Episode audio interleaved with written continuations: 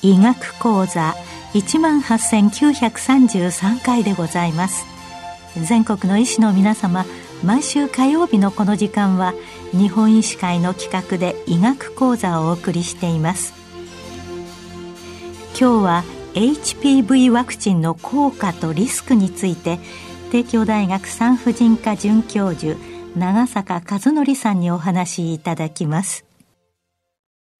皆さんこんにちは。帝京大学産婦人科の長坂和則です。本日は HPV ワクチンの効果とリスクについてお話しさせていただきます。まず HPV とはどのようなウイルスなのか説明したいと思います。知っていただきたいのはどこにでもいるウイルスであり、牛、鳥、ウサギ、ネズミ、チンパンジーなどにもパピローマウイルスがいます。重要なのはパピローマウイルスの感染は種特異的であり、HPV は人にしか感染しません。様々な宿主それぞれにユビキタスに存在するウイルスなのです。HPV から引き起こされる癌には、子宮頸がん、咽頭がん、外陰がん、膣がん、肛門がんなどがありますが、ここでは主とされる子宮頸がんの発がんメカニズムについて説明をさせていただきます。HPV は物理的に傷ついた頸部粘膜面より侵入し、分裂炉を有する基底細胞にまず感染をします。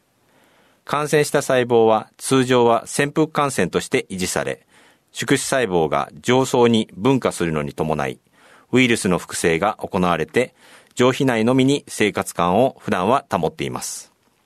しかしながら、ある起点、おそらくは宿主染色体へのウイルスゲノムの組み込み、インテグレーションというイベントと呼ばれますが、これが成立することによって癌になると考えられています。感染後の自然死、自然免疫による HPV の排除機構について説明します。HPV はとにかく感染しやすいこと、そして多くは自然に招待をするというのが特徴です。初期病変が形成されると、細菌やウイルスなどの異物に対して反応する TH1 細胞がインターフェロンガンマというサイトカインを分泌し、B 細胞やキラー T 細胞たちに HPV を攻撃させます。HPV を対するために B 細胞へどんな敵なのか知らせ、抗体を作るよう指示を出します。B 細胞は作った抗体で HPV を退治していきます。一方で、一度作った抗体は記憶されているため、同じ敵が二度と侵入してこないように見張り続けます。その結果、多くは HPV が陰性となり、招待した状態となりますが、一部では不十分な免疫反応のため、HPV が感染した状態となります。HPV ワクチンが開発された経緯についてまとめます。HPV は培養することができないため、HPV 自体からワクチンを生産することができないと言われていましたが、動物を使った実験系で HPV が持つ L1 遺伝子からなるタンパク質に対する血清中和抗体が重要であり、HPV 感染をこれで予防できることが分かりました。こうして人工的な遺伝子組み換え技術により、L1 タンパク質のみを増殖させたウイルス粒子、これは VLP と呼ばれますが、VLP を合成することができるようになり、これを抗原とする HB ワクチンが開発されました。HB ワクチンの構造ですが、外観上は HPV のウイルス粒子とほぼ同様です。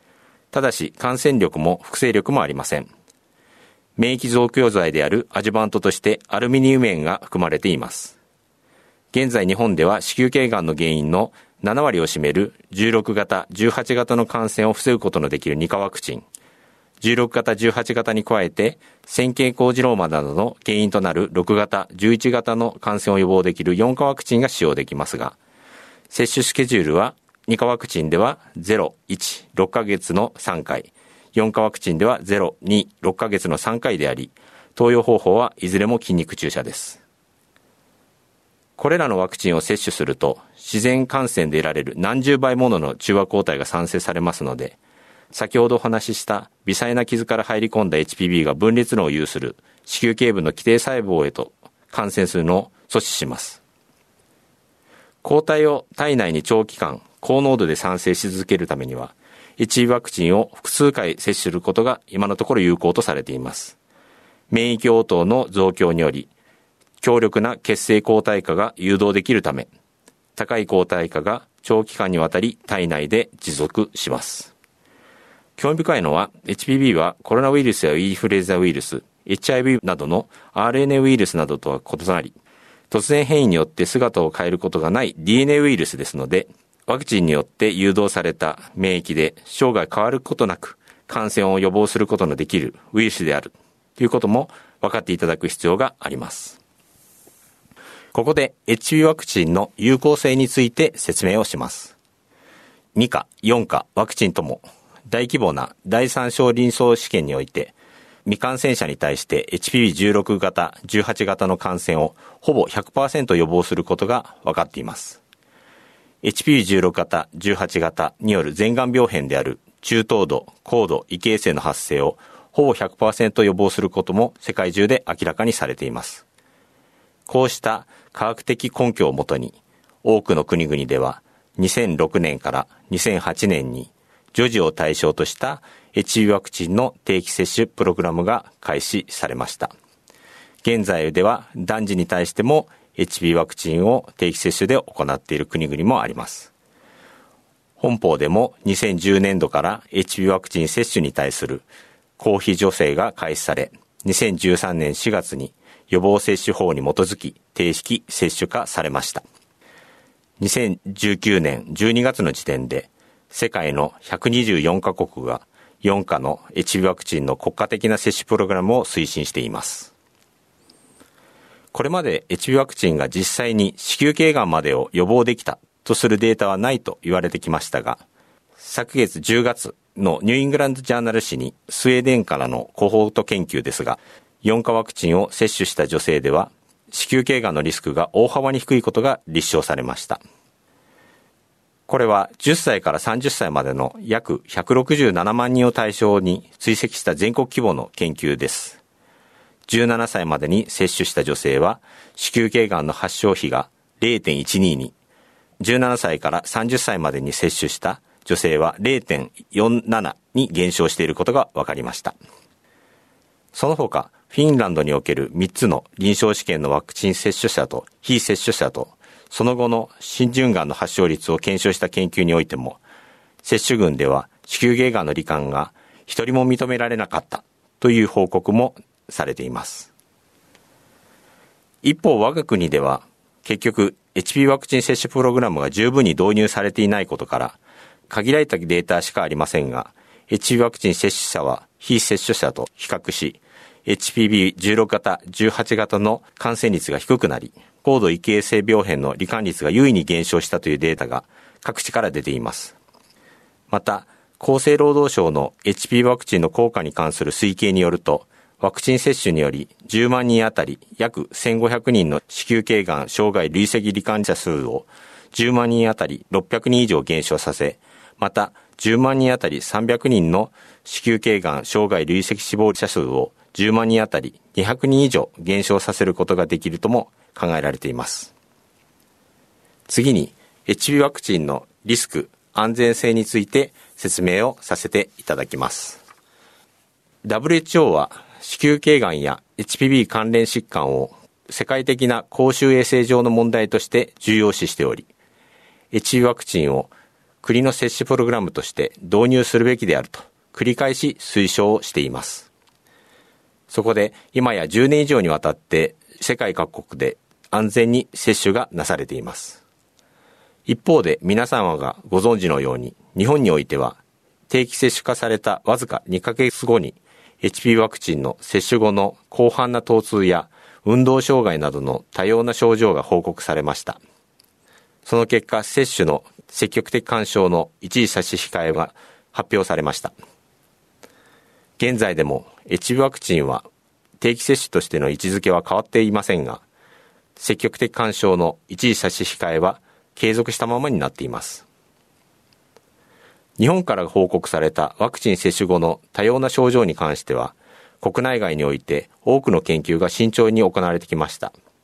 しかし、症状とワクチン接種との因果関係を科学的、疫学的に示した報告は未だありません。国内におけるこれら多様な症状に対する代表的な疫学的研究をいくつか紹介いたします。まず、厚生労働省研究班である祖父江班による全国疫学調査では、HPV ワクチン接種歴のないものにおいても、HPV ワクチン接種後の症状として報告されている症状と、同様の多様な症状を呈するものが一定数存在したということが報告されています。ただしこの調査では、接種歴なしと接種歴ありの年齢分布が極端に異なること、様々なバイアスが存在すること、といったことから、結局、HB ワクチンの接種と接種後に生じた症状との因果関係について言及することまでは至ってません。つまり因果関係は示されなかったと考えても良いと思います。また、名古屋市の大規模な調査研究もあります。1994年から2000年生まれの女性、当時15歳から21歳の女性にアンケート調査が行われましたが、接種者と非接種者の24個の症状、これは頭痛、倦怠感、関節痛、めまい、歩けなくなる、集中できない、接種部位の痛みなどといった様々な24の症状が含まれますが、症状の起こりやすさにはいずれも有意差は検出されず、HB ワクチン接種との因果関係も証明されませんでした。では、海外で日本と同じような報告があったのかという点ですが、デンマーク、アイルランドなど欧州でも HB ワクチン接種後に発生した自律神経障害関連疾患の報告事例がメディアで広く取り上げられています。しかし、いずれも科学的な根拠のもとで、欧州医薬品庁は HB ワクチンと自律神経障害関連疾患である複合性局所疼痛症候群 CRPS と呼ばれますが、また耐性頻脈症候群 POTS とも呼ばれますが、これらの関係を示すエビデンスはないと結論付けています。また、2019年には、米国の自律神経学会も同様な結論を公開しています。イギリス、ノルウェー、フィンランド、オランダなどで行われた HB ワクチンと慢性疲労症候群の関係を検討した観察研究でも優位な関係は見られませんでした。これら自律神経障害関連疾患の報告事例があったデンマークでの137万人を追跡した最近の研究でも HB ワクチンの接種に因果関係があることを示唆するデータは得られませんでした。以上から2017年7月に出された WHO の HB ワクチンセーフティーアップデートにおいても、本ワクチンは極めて安全であるという見解を改めて発表をしています。最近の世界各国における大規模な疫学調査において、HB ワクチンに関する優位に頻度の高い重篤な有害事象は見つかっていないと結論付けています。世界で行われたランダム化試験をまとめて解析した国乱レビューでも、HB ワクチン接種群において、全身的な事象や重篤な反応のリスクは、受けていないプラセボ群と比して、優位に高い頻度で検出されるわけではないということも示されています。このような国内外からの副反応に対する報告等をもとに、現在、接種後に何らかの症状が現れた方のために、全国の都道府県に約90の医療機関の診療相談窓口が設置されています。工事医療施設との医療連携もきちんと整備されるようになっています。また、厚生労働省は各分野の専門医とともに、協力医療機関にいる医師を対象に定期的に HB ワクチン接種後の諸症状に対する診療に関する研修会を開催して、初期対応や治療法において最新情報を共有できるようにしています。今後はきちんと各専門家が連携して HB ワクチン接種を受けた方に対して正しい医療知識のもとにしっかり支えていくことがとても重要であると考えています。そして子宮頸がんを代表とする HPV 関連がんを予防できると分かっている HB ワクチンが我が国では公費女性対象になっているにもかかわらず低接種率が続いている現実にもきちんと目を向けていく必要があります。今や HB ワクチンの存在すら忘れてしまった女性も多いと思われます。大変悲しいことに、公費女性で接種できた当時、1994年から1999年生まれの女子の HB ワクチン接種率が70%以上であったのに対して、2013年6月の積極的干渉差し控えによって、2000年度生まれ以降の女子では接種率がほとんどないということになっています。この事実に対して我々産婦人科医は積極的接種干渉再開を強く危機感を持って要望しておりますが、未だに干渉再開は遅れています。一方で、2017年より国家プロジェクトとして国全体で子宮頸がん検診及び HB ワクチンの政策を積極的に行っていたオーストラリアでは、子宮頸がんの年齢調整罹患率は2020年には希少がんの基準に達成し、2028年にはさらに少ない撲滅の基準である年間罹患率が人口10万人あたり4例未満になると推計されています。このように国の対策によって医療の質に格差が生まれ始める状況となっています。日本はもはや予防医学として手遅れとなってしまったと言わざるを得ないと考えます。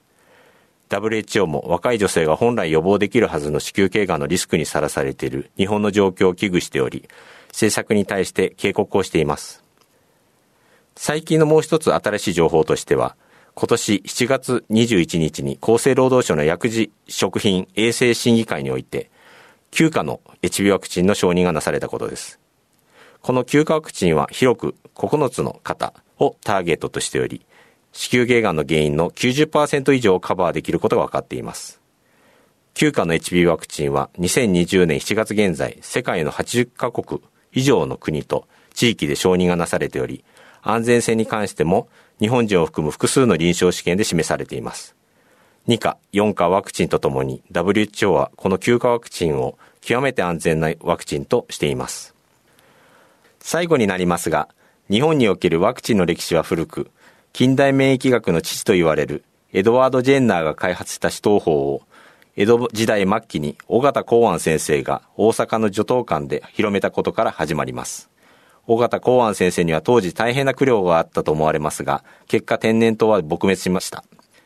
どんなワクチンであってもワクチンにはベネフィットとリスクの両方があり、ベネフィットがリスクをはるかに上回る場合に推奨されます。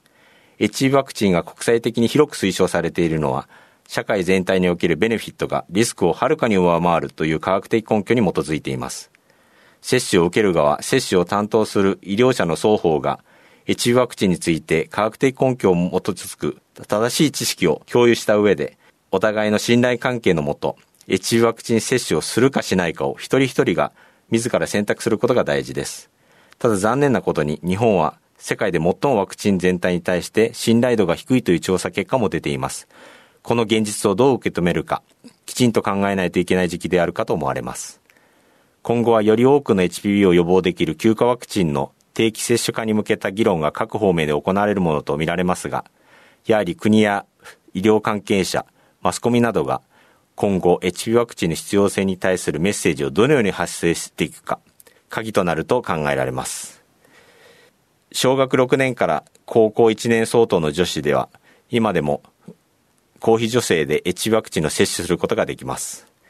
また、公費助成の対象から外れた方も H ワクチンは医療機関で接種することができます。我々産婦人科医は皆若くして子宮頸がんとなり、治療が手遅れとなって亡くなっていく数多くの患者さんを日常的に診療しています。H ワクチンに関する正しい知識をより多くの方に学んでいただきたいと心から思っております。今日は HPV ワクチンの効果とリスクについて、帝京大学産婦人科准教授、長坂和則さんにお話しいただきました。